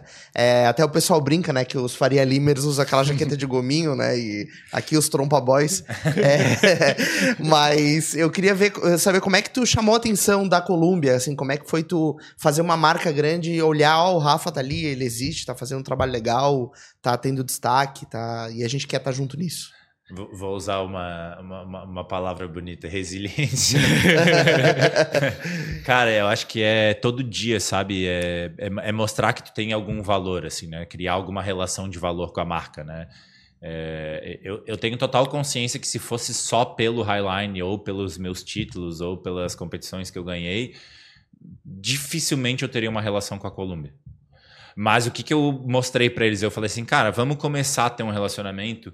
Eu vou entregar pra vocês um pacote de foto. Eu vou estar falando sobre a qualidade do equipamento de vocês. Eu vou estar testando de fato nesses ambientes inóspitos, né? No dia a dia, né? Então, tipo assim, pô, hoje eu tô aqui, vim com uma jaqueta que é um corta-vento à prova de chuva. Sim. Né? Eu vim de moto. Então, tipo, essa jaqueta eu sei que se vier uma, uma chuva, eu tô protegido. Sim. Então, na verdade, eu sou uma pessoa que eu valorizo muito a tecnologia, né? E a tecnologia de uma forma inteligente, assim, né? Como ela é um, um sistema que beneficia o nosso dia a dia. Então, o, o que que acontece, né? Quando a gente tem uma jaqueta que ela tem uma tecnologia comprovada, né? Que traz benefícios para o nosso dia a dia, ela, apesar de eu estar com um pouco de calor, é que ela tem um pouco, ela tem uma troca Sim. muito boa. Então, eu não tô aqui suando dentro. Isso Mas é impressionante. Entendeu? Então, tipo, isso é uma coisa que a gente ficou muito acostumado no Brasil. A gente comprava aquela camisetinha de, de, de algodão com uma marca estampada e pagava uma fortuna, só que ela não entregava mais nada, ela só tinha uma marca. Aí, a partir do momento que a marca começa a entregar um valor, aí tu fala assim: opa, essa marca que eu quero ter mais perto. É, é louco porque essa- essas jaquetas tecnológicas, assim, tu não sente calor com ela, assim. É um negócio impressionante. Tu bota, independentemente da temperatura que tá de fora, tu tá com a mesma temperatura dentro dela. E é isso é um negócio que começou a me chamar a atenção, assim, porque é o tipo de tecnologia que normalmente é usada no esporte ou numa coisa mais high level, assim. É, e aí eu vou te trazer uma coisa pro dia a dia. Floripa. Cara, tem dias que a amplitude térmica aqui Sim. é um absurdo. Tu acorda de manhã é 10 graus, aí no meio ficou meio, meio-dia ficou 30 graus, aí chegou o final de tarde, entra aquele. Entra Tira aquele, casaco, bota é, casaco. É, entra, entra aquele vento sul com chuva. com chuva e tu fica assim, caramba, tô pego de surpresa. E aí, quando tu tem um equipamento que é versátil, tu não precisa ter três casacos. Tu tem um casaco. Então, tipo, e aí entra uma coisa que é, é, é meio contraintuitiva e parece que, tipo, nossa, mas é muito caro. Caro por quê? Sim, sim. Talvez no curto prazo, sim, te tem um investimento alto. Mas se ela durar cinco anos Claro. e ela te proporcionar usar em diversas situações, na verdade ela vai ser muito mais Caro é barata. chegar molhado. Exatamente. Então, tipo, essa relação com a Colômbia, eu tô há cinco anos ou seis anos como embaixador atleta deles no Brasil. Eu tenho um contrato com eles, na verdade, né, como atleta. E eu não só me relaciono com a Colômbia do Brasil, mas eu me relaciono com a Colômbia mundial também, né? A Colômbia é um grupo, né? É o é maior grupo outdoor hoje do mundo. Tem sete, oito marcas, né? Tem desde marca de tênis, mochila, acampamento. Tem outras marcas que nem chegam no Brasil porque são tão avançadas tecnologicamente que a gente não usa. Mas é o ponto que eu entro, assim, sabe? A gente, seja dentro da construção ou na roupa que a gente usa, quanto mais tecnologia e essa tecnologia fizer mais sentido pra gente, melhor a gente tá preparado no nosso dia a dia. Claro. E isso vai fazer uma diferença, sabe? Porque às vezes é, é um pouco do que tu falou, assim, pô, tô vindo aqui pro trabalho amarradão, pô, hoje eu vou entrevistar um cara incrível. Fazia muito tempo que eu queria. Atravessou a ponte Ciro É, Luz numa Aí tu, aí tu parou aqui o carro, cara, caiu uma chuvarada. Aí tu tá com o computador, tu chega aqui, pé da Ensopado. vida, ensopado. Mudou o teu clima. Claro, claro. E aí, às vezes, um elemento ali que tu poderia adicionar poderia fazer uma diferença absurda, sabe? E às vezes é esse estado de presença. Então, tu vê como esses detalhes no nosso dia a dia Contribuem. contribuem. E, e, e, na verdade, a Columna está comigo exatamente pela história que eu conto para chegar nesses locais. Não é por causa de eu ser um dos melhores highliners do mundo. Eles estão comigo porque eles sabem que para mim chegar lá o equipamento dele vai fazer a diferença. Sim, sim. E aí é a mesma coisa do cara que vai fazer uma trilha para conhecer a praia do Gravatar ou que vai fazer uma trilha para Lagoinha do Leste. O impacto desse equipamento para ele vai ser o mesmo que para mim. Claro. Deixa eu pensar pela, pelo assunto da- do turismo aqui da nossa região. É, Maquel, eu vejo uma, uma, uma tentativa de fazer é, Maquel, um turismo menos é, de acaso, assim, está sendo muito mais deliberado. A gente vê Gramado sendo construída, outras cidades sendo construídas, outros pontos de, do turismo. É, as cidades estão se localizando no seu posicionamento, né? Tipo, uma, uma cidade mais alemã, uma cidade de praia, uma cidade de, é é, de a Urubici, a gente está falando aqui, por exemplo, que é um lugar mais fresco, mais frio, né, no caso, para a gente poder curtir o ambiente, a natureza. É, a gente está ficando mais profissional, será? Sem dúvida, sem dúvida. Eu acho que o, o- o turismo tem muito espaço para profissionalizar. É, eu acho que o turismo ele tem um mercado muito crescente. Primeiro, A gente Né? usa pouco aqui, de certa forma, para turismo, né? Eu, eu sou um questionador muito grande do turismo de Florianópolis, né? Vou ser bem prático e direto, assim. Eu acho que a gente... É, é- é difícil até a palavra explorar, às vezes hoje tem uma conotação meio ruim, mas não tem como fugir dela, né? Tu tem que explorar o potencial turístico do local. A gente sempre foi muito é, passageiro, né? A gente esperava sempre a temporada de verão e aí Florianópolis começou a se destacar por eventos, né? Então começou a ter um calendário de eventos, começou a ser um destino de tecnologia. Hoje a gente é esse local de tecnologia, né? No qual o ISS da tecnologia supera praticamente a arrecadação do ISS do turismo. Mas a gente, ao mesmo tempo, deixa de usar outros. Cara, a gente tem trilhas incríveis, a gente tem toda a parte marítima, a gente tem esportes como kite, a gente tem A gente tem uma é, ilha, né? a gente tem uma ilha incrível. A gente tem, basicamente, hoje em Florianópolis, os melhores atletas outdoor do surf, do skate, da escalada, do tênis, de tudo que é esporte vivendo aqui em Floripa. E tudo isso é potencial turístico, porque tudo que tu consegue contar a história é potencial A gente escuta que a maior parte desse pessoal tá tendo que viajar para São Paulo para conseguir um patrocínio, conseguir fazer um evento, coisa parecida, porque a gente não tem uma natureza de fazer isso aqui. É, eu, eu acho que Floripa, e aí é, uma, é um elemento delicado, a gente tem uma evolução em muitas áreas, mas a gente é muito provinciano e muito bairrista e muito protetivo em outras coisas, sabe? Tipo assim, e aí eu falo como de, de manezinho, assim, sabe? Manezinho tem aquele costume de falar assim, ah, tá vindo o cara de fora aqui fazer um negócio. Mas será que é de todo ruim? Pelo, menos, pelo menos ele está fazendo. É, exato, esse é o ponto, assim. Será que esse, esse negócio que se fala, essa oportunidade que está sendo aproveitada por uma pessoa de fora, não poderia também ser aproveitada pelo pessoal daqui? Será Claro. que essa educação, né? Como a gente preservar essa nossa cultura, né? Como a gente preservar, tipo assim, a gente vem de um histórico que o açoriano, por mais que ele tenha vindo das ilhas dos Açores em Portugal, ele é muito mais agricultor do que pescador. Né? A gente é uma cidade que a gente está no mar, mas a gente é voltado de costas para o mar. A Sim. gente não usa tanto o mar assim. Né? A gente teve um histórico que a nossa cidade nos anos 60, 70, se tu for ler Franklin Cascais ou outros historiadores, a gente era uma lavoura de mandioca. A gente tinha gado aqui. É, Eu não quero que volte para isso, mas isso é uma cultura. Como que a gente valoriza isso? Né? Hoje a gente tem é, um, um- turismo né, que valoriza os elementos históricos da nossa cidade. Hoje a gente está vendo o centro ser novamente povoado. Eu acho que é isso que ganha, que traz valor para nossa cidade, sabe? Tipo o guia Manezinho, que é um cara que faz um roteiro histórico, A gente entrevistou Rodrigo ele. Stupel. né? O Stupel, né? Que tipo assim, cara, isso é inteligência. Sabe? É isso que o turista quer vir para cá e quer consumir. É esse turista que é bom. E isso é um exemplo, né? A gente tem o Ribeirão da Ilha, a gente tem o norte da ilha, a gente tem as fortalezas. Como que a gente cria roteiros turísticos? Eu tô falando de Floripa, né? Aí a gente pode ir pro lado de Santa Catarina, né? Que a gente tem serra e mar. Muito próximo, né? Tipo Urubici, que é conhecido pelo frio, mas que é um dos lugares que mais tem cachoeira em Santa Catarina. Que também é um excelente destino de verão. Que tá Mas é muito pouco aproveitado, eu acho, a parte de aventura, a parte de natureza. Porque eu fui para Bonito agora, recente, pô, vários passeios em cavernas. em- É, exato, eu estava em Bonito agora participando de um congresso Inspira Ecoturismo que é promovido pelo Sebrae. Lá existe o polo de ecoturismo do Sebrae. E, e- e tu citou Gramado, né? Eu acho Gramado um excelente exemplo. É, eu- vou ser bem crítico aqui. Eu acho um excelente exemplo. A gente não precisa de outra Gramado. Deixa Gramado ser Gramado, sabe? Vamos criar Urubici ser Urubici. E aí, Urubici é um destino de ecoturismo. Vamos pegar o exemplo de Bonito, que é um turismo muito inteligente. Né, que é durante, cara, eu vou errar aqui, mas durante oito anos, sete anos, o melhor destino de ecoturismo do Brasil. Porque tem uma governança que o, o gestor público fala com o gestor privado, tem uma estratégia. As fazendas abrem, As fazendas abrem, entendeu? Então, tipo assim, tem toda uma visão de construção do destino com um calendário anual, que é uma coisa que eu tenho trabalhado muito em Urubici. Eu faço parte do Contour lá, trabalho com a Secretaria de, de Turismo do Estado aqui é, em Santa Catarina e tento trazer através da iniciativa privada, que eu não acho que a solução não está só na iniciativa privada, né? A solução está na educação. E o turismo é muito legal porque ele é exatamente, ele ramifica, né? Eu não tenho como eu, empreendedor, construir uma empresa e ser dono do turismo da Serra Catarinense. Isso não existe.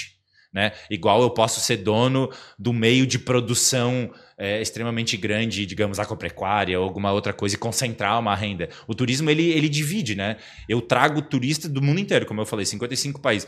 Ele vai lá, consome no mercadinho, ele vai no restaurante, ele aluga carro, ele, ele aluga van, ele aluga é, o tempo do guia, ele vai para o destino. Então, olha quanto dinheiro, fica muito mais dinheiro para a cidade e para esses outros atrativos do que para minha empresa. E por isso que para mim o turismo é tão importante como fomento econômico, né? E vamos ser sinceros, assim, o que segurou muito o rojão durante o período de pandemia aqui no nosso estado foi o turismo. Porque o nosso estado é um estado que tem dinheiro. As pessoas que estão acostumadas a sair para viajar não tinham como viajar, elas começaram a conhecer o nosso estado. O dinheiro começou a rodar dentro do nosso estado. Aonde que isso não é bom? Sim. E é doido também esse lado, né? Porque o, um monte de gente viaja para o exterior para fazer as, as, atividades de aventura, as atividades do turismo, ver, ver, a natureza. E a gente tem tanta coisa bacana no Brasil, né? Que a gente tem pouca noção que existe. É, literalmente, não é, não é que a gente não gosta, é que a gente nem sabe que existe. E é exatamente isso, né? Através de estratégias de comunicação, em, em trabalhos inteligentes, em parcerias públicos, privadas e sociedade civil, com isso bem estruturado, com estratégia, a gente consegue alcançar, né? Porque, tipo, é, é um trabalho, assim, né? Tipo, eu, eu tô lá e Urubici teve um crescimento e hoje tem um holofote muito grande, né? Por causa, exatamente por causa da questão da pandemia. E não só pela pandemia. A pandemia potencializou algo que já vinha crescendo. Essa é a verdade. O número demonstra isso né? De, potencializou como um destino de charme, é um destino que tem gastronomia e principalmente ecoturismo. Principalmente, a, a força motriz é o ecoturismo. Gramado é gramado não por causa do ecoturismo, por causa de uma construção de um local. Então a gente não pode reproduzir gramado. A gente tem que se fomentar, falar assim, cara, vamos pegar um exemplo, vamos ser bonito. Até porque se tiver 20 gramado, a gente vai quebrar gramado. eu não quero quebrar gramado, eu quero que o gramado continue sendo a potência que é e a gente tendo outros atrativos, sabe? Então, tipo assim, para mim hoje como um empresário do turismo de Urubici, para uma pessoa que trabalha junto com os outros grupos de empresários de Urubici, é como que a gente faz um calendário anual que a gente cria atratividade para o ano inteiro, né? O inverno já vende muito. É importante o programa que foi lançado pelo governo do estado, que é, compatibiliza diversas secretarias, infraestrutura, é super importante. Mas já é uma estação extremamente cheia. Né? Quando dá aquele frio que tu vê na notícia que vai dar neve, já não tem lugar em pousada, já não tem lugar em restaurante, já. Será que isso É uma tristeza, né? Será que é isso mesmo que a gente precisa ou a gente precisa potencializar outros períodos, períodos é outra, né? E outras atividades, Exa né? Exatamente. Então, tipo assim, a gente está num trabalho agora de tentar criar um festival de cinema para Urubici, para pegar... Tipo assim, vamos usar o inverno, então, para vender os outros períodos. Aqui Isso é inteligente. Né? Aqui em Florianópolis também tem... Quando acontece um evento grande, não tem mais, não tem mais hotel, né? Hotelaria? Tipo, é um troço doido, né? Pensar, pô, a cidade, teoricamente, era para ser turística, né? E tá sempre com essas dificuldades. E, e aí, essas questões, assim, né? Tipo assim, pô, se a gente não resolve mobilidade urbana, isso impacta na experiência do turista. Tudo está relacionado, sabe? Então, tipo, é, o que, que a gente está fazendo para melhorar esses elementos? E aí entra num que é difícil, que aí a coisa mais difícil dentro do Brasil. Que projetos que a gente tem de décadas, né? Que projetos que a gente tem como gestão pública que vão ser executados e divididos por 10 anos. E cai na 20 questão anos. da construção dos sonhos, né? Eu acho que, eu acho que é um, um erro, talvez, no, no- naquela mentalidade brasileira, que a gente não tem um sonho bacana para ser é, sonhado. Assim, tipo assim, ah, vamos fabricar uma cidade daquele jeito e fazer todo mundo ser parte daquele sonho. E cai de novo na questão da comunicação, né? Eu acho que talvez a gente tenha tenha errado muito nesse lado, né? E, e eu acho que também entra num ponto, e eu, eu acho isso, e eu vivo, e eu, e acho que todo mundo sente na pele, é a gente também abaixar a guarda, né? Para essa construção funcionar, não vai ser só o que eu quero. Não vai ser só o que tu quer.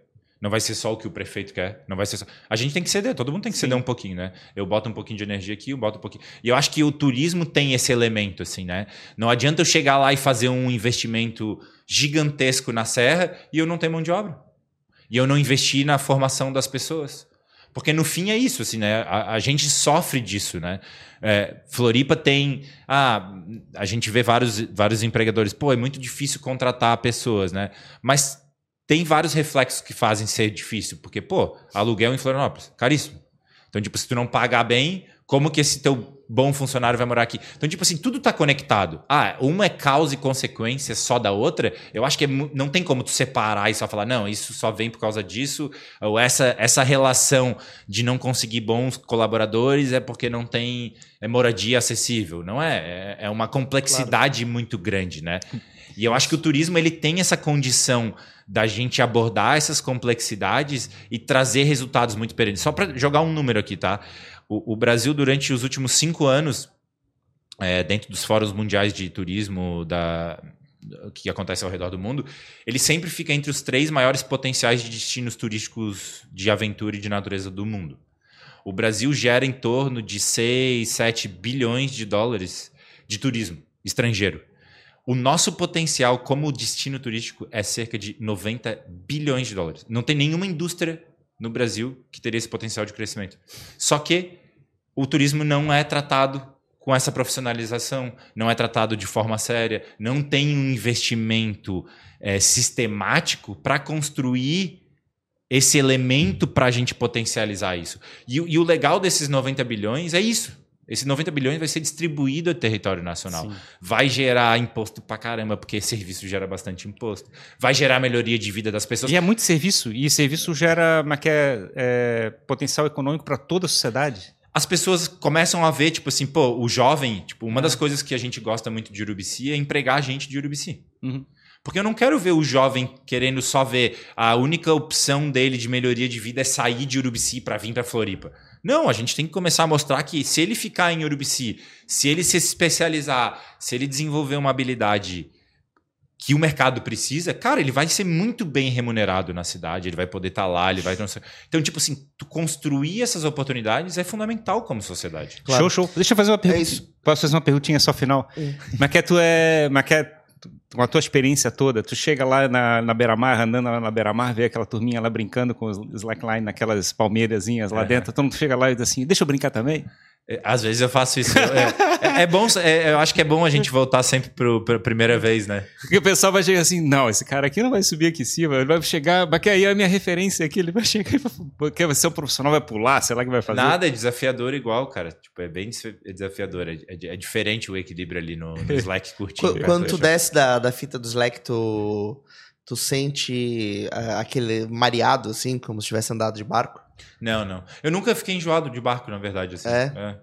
Eu, eu, me, eu me sinto bem, assim. Normalmente eu sinto bem Porque cansa- depois, bem quando, quando tu tá no barco por bastante tempo, depois tu vai pra terra firme, tu fica meio. É, porque o teu labirinto, labirinto, fica esse- tão... Mas é. Slack não dá essa mesma. Não, não dá. Não dá porque tu tá, digamos assim, né? Se tu for ver alguns vídeos meus, né? Depois o pessoal pode entrar lá no, no meu Instagram e ver, é, Rafa Bridge. É, tu vê que a minha cabeça parece, sabe aquela cabeça de galinha, assim, que parece Sim. que, que não mexe, assim, que ela orienta bem o corpo. Tipo aquela bonequinha havaiana dos É. pinguins de Madagascar. que fica a Pô, isso, cabeça. isso é um bom produto pra mim lançar. aí. Né? A cabecinha do Versão Rafa. cabeça. é isso aí, Rafa. Muito obrigado, cara, pela vinda aqui, né? Por compartilhar a tua história com a gente. É, tenho certeza que a galera que acompanha aqui o podcast vai, vai curtir demais.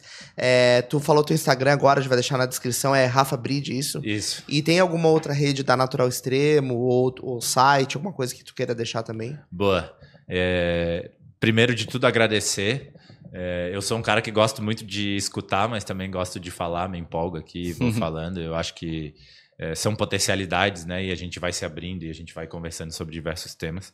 Para quem ficou curioso sobre as aventuras e quiser conhecer mais sobre a Natural Extremo, é, pode entrar no nosso site www.naturalextremo.com.br.